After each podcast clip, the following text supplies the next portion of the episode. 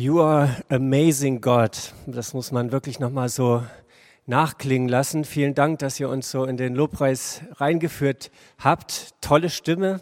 Äh, vielen Dank einfach auch nochmal. Ich finde das immer wieder erstaunlich und berührend, ähm, wenn Menschen so ihre Gaben einfach Gott zur Verfügung stellen und wie das auch gesegnet wird. Als Deborah mich eben gefragt hat, habe ich meiner Vorstellung noch irgendwas hinzuzufügen, äh, habe ich nicht gleich geschaltet. Eigentlich hätte ich schon gerne noch was gesagt. Und zwar ähm, möchte ich euch gerne zu Beginn einfach insgesamt mal ein Kompliment machen, wirklich von Herzen. Bin zum ersten Mal äh, hier in dieser Gemeinde auch zum Predigen und ich bin beeindruckt von eurem Mut, ähm, eben auch in diesen Zeiten einfach Gottesdienst äh, zusammen zu feiern, zusammen zu kommen unter den Bedingungen, wie es eben nun mal gerade geht. Und die sind äh, schwierig, aber ich staune über die Professionalität, mit der das hier alles abgewickelt wird, von Hygieneregeln über Anmeldungen im Internet und das funktioniert alles. Ähm, und auch, dass jetzt wirklich noch unter diesen widrigen Bedingungen heute Morgen hier einige äh, hergekommen sind. Mich lässt das alles irgendwie spüren und das finde ich ganz toll, wie wichtig es euch ist, äh, doch auch in diesen besonderen Zeiten Menschen mit dem Wort Gottes zusammenzubringen. Ähm, und auch zu kommen, Menschen einzuladen. Ähm, und ich bin heute deswegen wirklich sehr gerne hierher gekommen, um mit euch Gottesdienst zu feiern. Ich würde gerne die Predigt beginnen auch noch mal mit einem äh, Gebet von Johannes Hansen, das er so frei nach dem 119. Psalm geschrieben hat. Ich freue mich über dein Wort, Herr, wie über das helle Lachen eines Kindes an einem trüben Tag, wie über den Brief eines alten Freundes, der mich schon am Morgen grüßt wie über das Rauschen eines starken Baumes im Abendwind und die ersten Kirschblüten nach einem langen Winter. Ach Herr, ich freue mich über dein Wort, wie über den Sturm auf dem Deich, der mir den Mund verschließt und in meinen Kleidern zerrt, und über den Sonnenaufgang nach dunkler Nacht, wie über den Becher Wasser nach einem langen Weg und den jubelnden Choral am Ostermorgen über Gräbern. Ja, liebe Geschwister, ich nehme eigentlich, wenn ich irgendwo zum Predigen bin, immer den Text, der nach der kirchlichen Ordnung dafür vorgesehen ist, auch in unserem Losungsheft steht. Und den Predigtext für heute habt ihr eben schon gehört zum Anfang des Gottesdienstes. Das ist das äh, Gleichnis vom sogenannten Sämann der ausgeht zu säen seinen Samen, so wie das anfängt in der Übersetzung von Luther. Wir haben eben die neue Genfer Übersetzung gehört. Dieses Gleichnis kommt mir ein bisschen so vor, als wenn Gott Bilanz zieht. Wir kennen das vielleicht ähm, so von uns selbst, so Fragen wie, lohnt sich eigentlich das alles, was ich tue? Lohnt sich der Aufwand, den ich betreibe? Oder ist im Grunde alles für die Katz? Ja, man kann so eine Bilanz ja in ganz unterschiedlichen Bereichen ziehen und das wird auch getan. Firmen zum Beispiel tun das ja mindestens einmal jährlich, so ganz offiziell. Es wird kalkuliert ähm, und es wird gefragt, was haben wir akquiriert, was produziert, was bearbeitet, geliefert. Und dann kommt irgendwann der spannende Moment, wo die Buchhaltung ähm, Zahlen an den Vorstand liefert und dann hat man es schwarz auf weiß wie hoch war der Umsatz? Wie sieht die Gewinn- und Verlustrechnung aus? Ist, sind unsere Rechnungen aufgegangen? Wie effizient waren wir? Was bleibt unter dem Strich übrig? Und ich kenne das auch aus meinem eigenen äh, Zusammenhängen natürlich aus der CVM-Hochschule. Wir haben alle drei Monate so eine Gesellschafterversammlung, wo wir auch unsere Zahlen vorlegen müssen an den Vorstand und meistens sorgenvoll, ähm, inzwischen Gott sei Dank etwas hoffnungsvoller. Bilanz.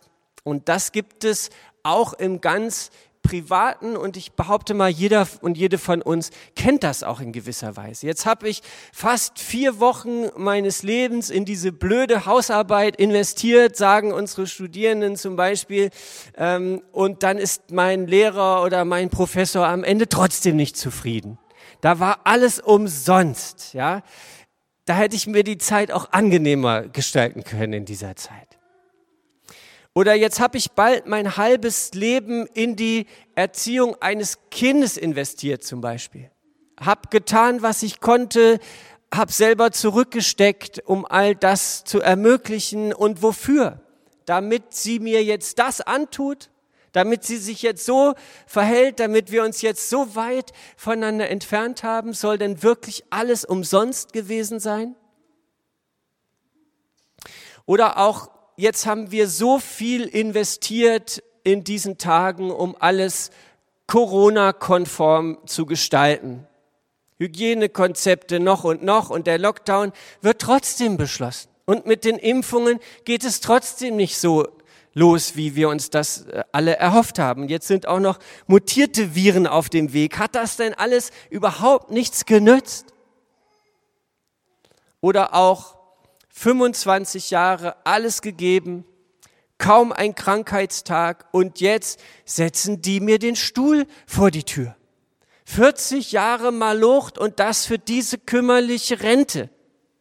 Alles in die Partnerschaft investiert und jetzt stehe ich auf einmal vor einem Scherbenhaufen.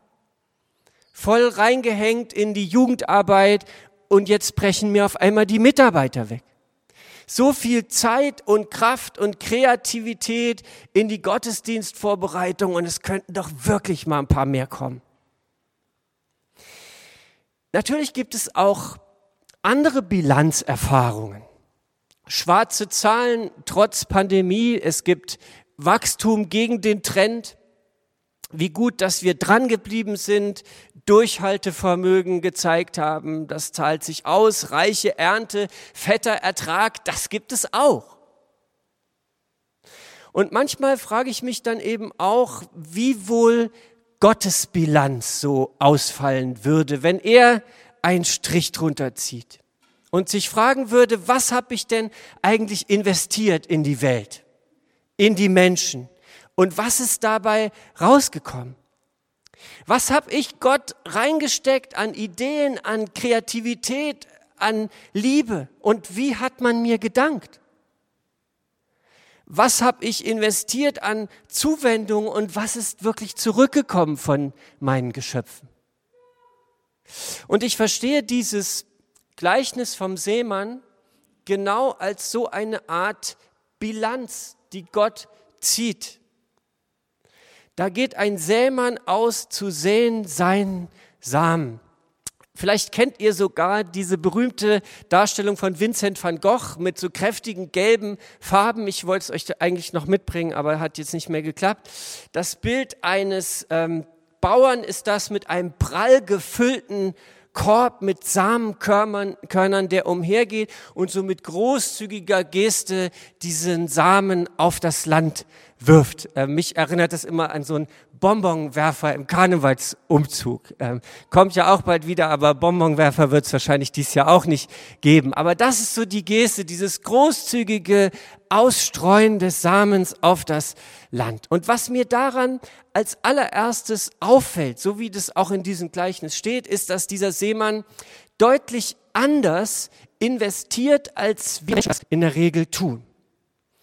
Ich meine, ich habe nicht wirklich Ahnung von Landwirtschaft, das gestehe ich ehrlich, aber ich stelle mir vor, wenn ich dieser Seemann wäre, ja, dann würde ich doch genau hingucken, wo werfe ich denn den Samen hin, wo wirklich die besten Wachstumsbedingungen sind und wo ich von vornherein weiß, da wird das aufgehen und da hat das Chance irgendwie zu wachsen und zu gedeihen. Ich würde doch darauf achten, dass wenig bis gar nichts auf den Steinen oder in den Dornen landet.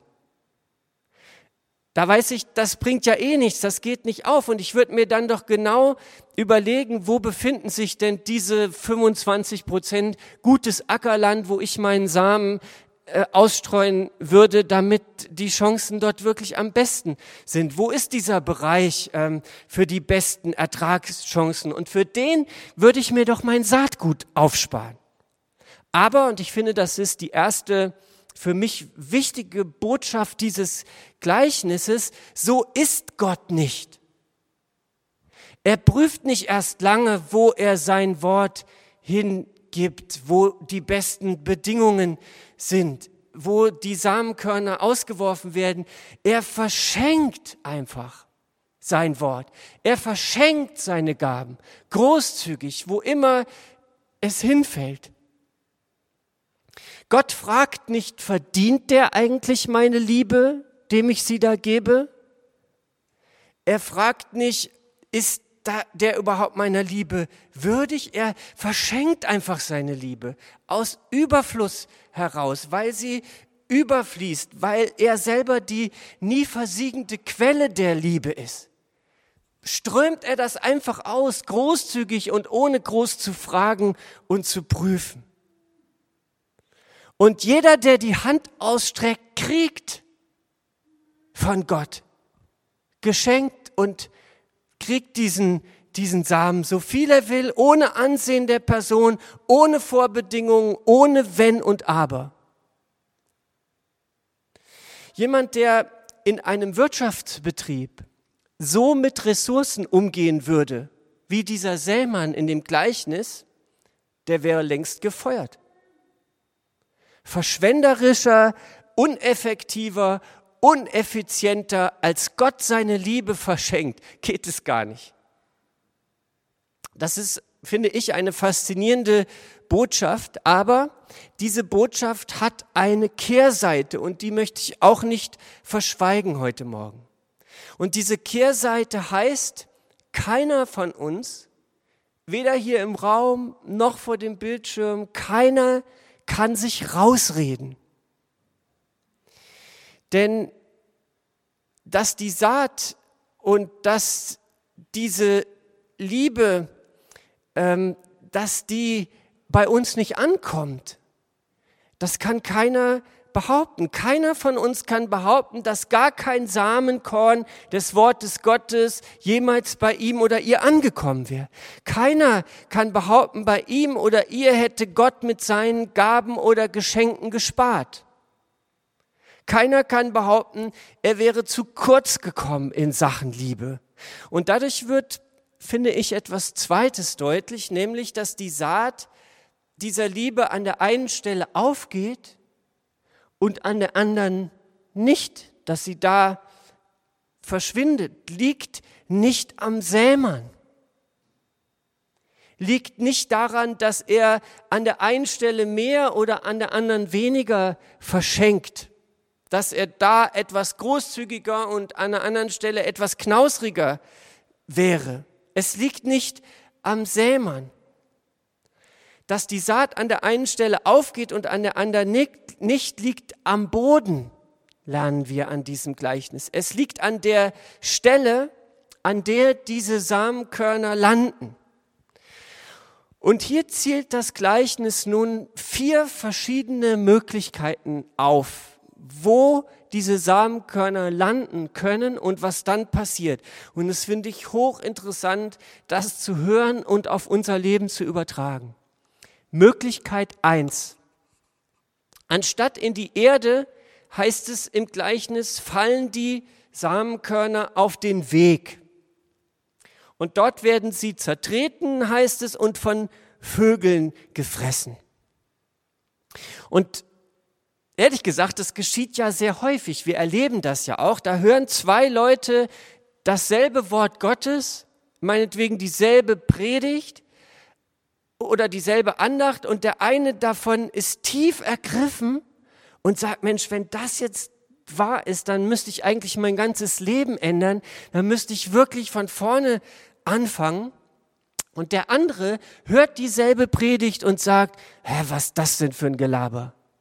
Das hat ja mit mir und mit meinem Leben überhaupt gar nichts zu tun. Es spricht ihn null an, er hört es, aber im Kopf oder gar im Herzen kommt nichts davon an. Es geht vielleicht unter vor lauter anderen Wörtern und Tönen. Es wird zertreten und gefressen. Das gibt es einfach. Dass das Wort Gottes von Menschenherzen abprallt wie von einer Mauer. Kein Durchkommen, keine Resonanz, kein Anschluss unter dieser Nummer. Möglichkeit zwei, die hier geschildert wird, die Samenkörner fallen auf Felsgestein. Da gehen sie kurz auf, heißt es, aber schon wenig später haben sie keine Feuchtigkeit mehr und gehen wieder ein.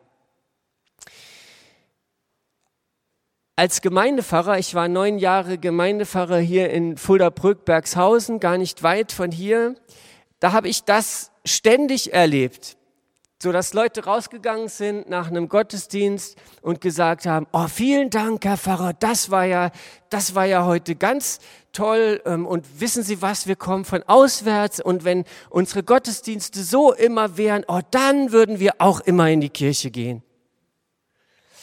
Natürlich freut man sich, sowas zu hören, aber irgendwann hat es auch angefangen, mich ein bisschen nachdenklich zu machen. Ähm, denn nach einigen Jahren in der Gemeinde wusste ich, diese Begeisterung ist in der Regel von kurzer Dauer. Und die Leute, die bei uns dann in Bergshausen gewohnt haben, die sind ja auch nicht jeden Sonntag gekommen, obwohl wir uns jeden Sonntag dort auch viel Mühe äh, gegeben haben. Bei einer schönen Trauung oder einem Taufgottesdienst oder einem anderen Event, da sprießt dann mal kurz was auf, ne? so ein Familiengottesdienst, der begeistert oder irgendwas im Freien, irgendwas Besonderes, aber es wächst keine Wurzel. Es entsteht keine Tiefe in diesem Moment und deshalb geht es auch nicht weiter. Und dann wird Kapitel 1 vielleicht geschrieben im, in der Beziehung eines Menschen mit Gott, aber dann endet das Buch. Und es kommt die ganzen schönen Kapitel, die Gott für uns bereitete, nicht dazu. Es folgt keine Fortsetzung. Kurze Begeisterung, aber dann ist auch schon wieder das nächste Event dran und was ganz anderes. Zu wenig Feuchtigkeit, sagt das Gleichnis. Und schon ist das kleine, hoffnungsvolle Pflänzchen wieder kaputt. Möglichkeit drei, das Samenkorn geht auf, aber mit ihm zusammen heißt es da, wuchern Unkraut und Dornen. Und über kurz oder lang wird das zarte Pflänzchen wieder erstickt. Und auch das ist tatsächlich etwas, was ich immer wieder erlebe. Und ich denke mal, ihr kennt es auch. Die Saat der Liebe Gottes geht auf, wird sichtbar, bringt vielleicht sogar erste Früchte bei einem Menschen. Und dann kommt irgendetwas dazwischen. Ein Schicksalsschlag vielleicht, der alles in Frage stellt oder eine besondere Last, die Gott jemandem auf die Schulter legt oder die schwer auf unserem Herzen liegt. Das kann aber auch vordergründig etwas ganz Tolles sein, was unsere ganze Aufmerksamkeit auf sich zieht. Ein Hausbau vielleicht, ein neuer Job, plötzlicher Reichtum, ähm, Netflix, Zocken, ich, es gibt Studierende bei uns, die verbringen Stunden und Nächte damit. Ähm, etwas, was mich in Beschlag nimmt, was mein Leben so ähm, sich so breit macht, dass eigentlich für Gott darin kaum noch Platz bleibt. Und das Endergebnis ist wie bei den beiden ersten Fällen, die geschildert werden. Das Pflänzchen kann nicht wachsen, kann keine Frucht bringen und am Ende geht es Traurig, aber wahr. Zwei meiner Kollegen an der CVM-Hochschule haben vor ein paar Jahren ein Buch geschrieben mit dem Titel Warum ich nicht mehr glaube, wenn junge Erwachsene den Glauben verlieren. Hochspannendes Buch kann ich jedem zur Lektüre empfehlen, ist jetzt auch nicht super wissenschaftlich abgehoben, sondern sehr praktisch mit Interviews, wo einfach mal Menschen, die im christlichen Glauben drin waren und da begonnen haben und ihn wieder verloren haben, berichten, woran das lag. Und da ist mir deutlich geworden, wie auch wir als Gemeinden, wie auch wir als Mitarbeitende oft eine Mitschuld daran tragen, dass Menschen auch ihren Glauben wieder verlieren, weil wir sie zum Beispiel einengen mit unseren eigenen moralischen Vorstellungen, weil das Befreiende des Glaubens überhaupt nicht mehr deutlich wird für viele Menschen, weil sich Leute abgestoßen fühlen, zum Beispiel von einer Doppelmoral, die ihnen begegnet. Und vieles andere mehr. Das muss man wirklich mal lesen.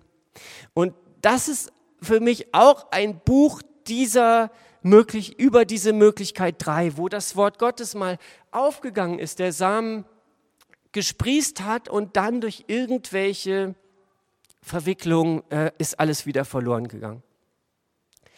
Gott sei Dank, liebe Schwestern und Brüder, gibt es auch die Möglichkeit vier, von der in diesem Gleichnis die Rede ist. Äh, die Samenkörner fallen auf gutes Land, heißt es da. Sie bringen hundertfach Frucht, wie es im Text heißt dass Menschen sich für Gottes Wort öffnen, dass sie seine Liebe tief in ihr Herz aufnehmen, dass sie dort Wurzeln schlägt und alles verändert und neu macht und hundertfach Frucht bringt, wie es hier heißt. Gott sei Dank, das gibt es auch. Und es war mir auch als ähm, Gemeindeleiter, als Pfarrer schon immer das Schönste, so etwas mitzuerleben. Wenn zum Beispiel, was weiß ich, von 20 Konformanten einer oder zwei oder drei wirklich Feuer gefangen haben und wirklich eine Beziehung mit Jesus angefangen haben und dann mitgemacht haben in der Gemeinde und auch dabei geblieben sind als Helfer oder Mitarbeiterin, zum Teil bis heute. Und was natürlich traumhaft ist, was ich als Gemeindepfarrer vereinzelt hier und da mal erleben konnte, das begegnet mir jetzt an der CVM Hochschule geballt. Hunderte von jungen Menschen, die für Jesus brennen und die ein Herz haben, auch für soziale Missstände in unserer Gesellschaft.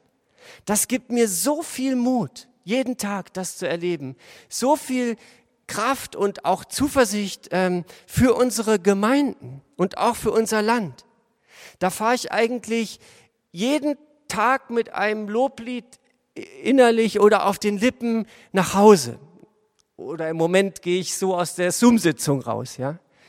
Ähm, sind ja andere Zeiten, aber auch das kann man mit dankbarem Herzen tun.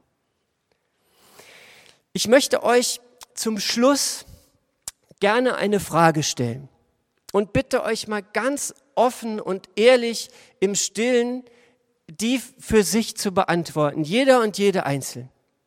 Ich habe euch diese vier Möglichkeiten vor Augen gemalt, die ich aus diesem Gleichnis entnommen habe. Vier Möglichkeiten, wie es mit der Saat der Liebe Gottes in unserem Leben weitergehen kann. Zu welcher dieser Gruppe gehörst du? Das ist meine Frage. Zu welcher gehörst du? Keiner, der hier sitzt oder zu Hause im Livestream mithört, kann sagen, an mir ist das Wort Gottes völlig vorbeigegangen, damit habe ich nichts zu tun. Jeder von euch hat gehört, irgendwann, irgendwie von der Liebe Gottes. Hat dich diese Liebe erreicht? Hat sie dich verändert? Durfte sie dich und dein Leben neu machen, nachhaltig bis heute? Oder ist vielleicht die frühere Begeisterung längst überwuchert von vielen anderen Dingen, die dir viel wichtiger sind? Vielleicht ist heute Morgen jemand hier, der oder die sagt, ich fühle mich eigentlich gar nicht wie ein Ackerboden, der wirklich offen ist für Gottes Wort sondern ich fühle mich eher wie so ein plattgefahrener Feldweg oder wie eine Wiese, wenn ich da rausgucke, wo der Schnee einfach so dicht drauf ist, dass da nie etwas durchkommen würde. Es fühlt sich bei mir alles eingeebnet und festgefahren an. Alles ist Gewohnheit, alles hat irgendwie seinen Platz gefunden, ist aber eingespielt und müde aber es dringt nichts mehr ein, es bricht nichts mehr auf, es ist nichts mehr offen und empfänglich wirklich für Gott und sein Wort. Da möchte ich dir ganz persönlich heute Morgen äh, etwas sagen, was mir auch Gott aufs Herz gelegt hat.